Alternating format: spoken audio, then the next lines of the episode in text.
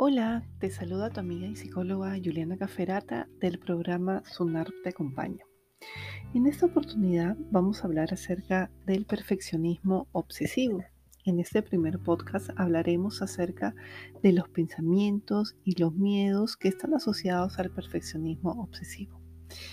Muy bien, vamos a empezar.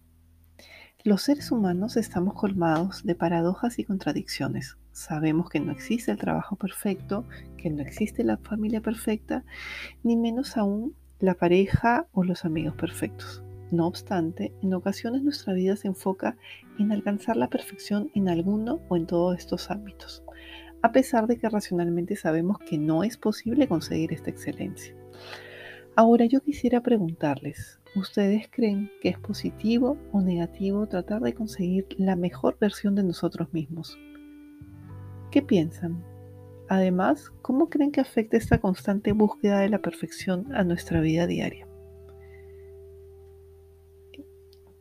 Todas las personas tratamos de proyectar una imagen positiva de nosotros mismos, ya sea en el trabajo o en las relaciones personales y sociales, tratando de que nuestro desempeño en estas áreas sea el mejor posible. Así, sería absurdo no contemplar esto como una acción normal e inherente al ser humano. Sin embargo, ¿qué ocurre cuando la intención de esforzarse lo máximo posible no es suficiente? Cuando el anhelo de alcanzar esta perfección en todo lo que hacemos se convierte en una obsesión y llega a ser un punto central en nuestra vida. En este caso que les acabo de comentar, estaríamos ante lo que denominamos un perfeccionismo patológico o un perfeccionismo obsesivo. Dicho de otra manera, es el perfeccionismo que propicia el estar constantemente insatisfechos al no ser capaz de alcanzar las metas tan altas que se propone una persona a sí misma. Ahora, cuando esto sucede, el fracaso no se considera como una opción, lo que posibilita que el umbral de la frustración sea mínimo y el más diminuto error sea el fracaso más terrible.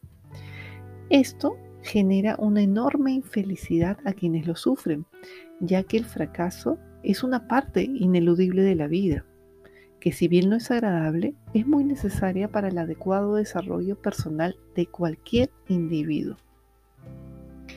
Llegados a este punto, es natural preguntarnos, ¿qué creen que es lo que empuja a las personas a querer convertirse en seres perfectos? ¿Qué creen que es lo que empuja a las personas a querer convertirse en seres perfectos? Por ejemplo, estas son algunas de las circunstancias que pueden propiciar este perfeccionismo patológico. Primero, pueden ser los casos de niños que únicamente obtienen o han obtenido el beneplácito paterno mediante sus logros y no por sus características personales.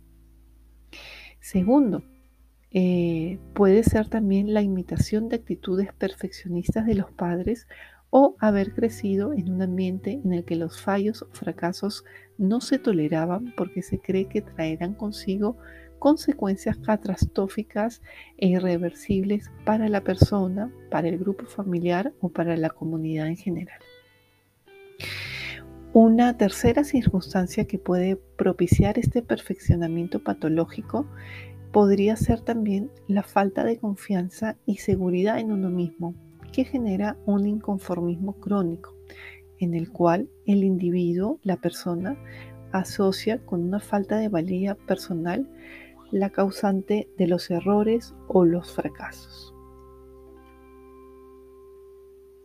Muy bien amigos, nos vemos en el siguiente episodio en el cual vamos a tratar acerca de los pensamientos y los miedos que están asociados, al, que están asociados al perfeccionismo obsesivo.